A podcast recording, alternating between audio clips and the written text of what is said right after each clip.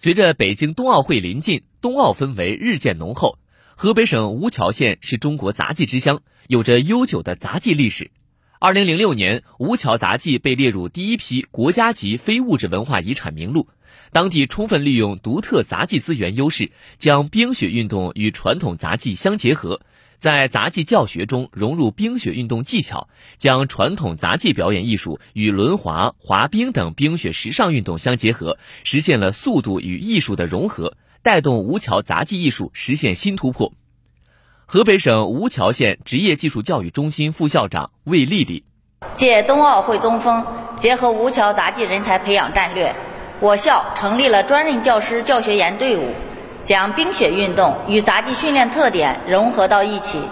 开设了冰雪杂技训练课程，从而让学生在强身健体的同时，能够更好地践行卓越、尊重、友谊的奥林匹克价值观。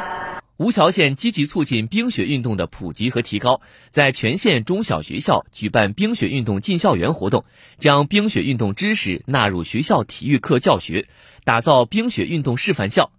在中小学开设了轮滑、陆地冰壶、桌上冰壶等相关课程，向学生普及冰雪文化和冬奥会知识，让学生近距离接触冰雪运动项目，感受冰雪运动魅力。河北省吴桥县职业技术教育中心杂技专业学生郭兆令：当我换上溜冰鞋的这一刻，我感觉我自己像是飞了起来，我很喜欢这种感觉。所以，当我练每一个动作的时候，我会把它努力的去做的更好、更棒。新华社记者骆学峰，报道员初晓，河北石家庄报道。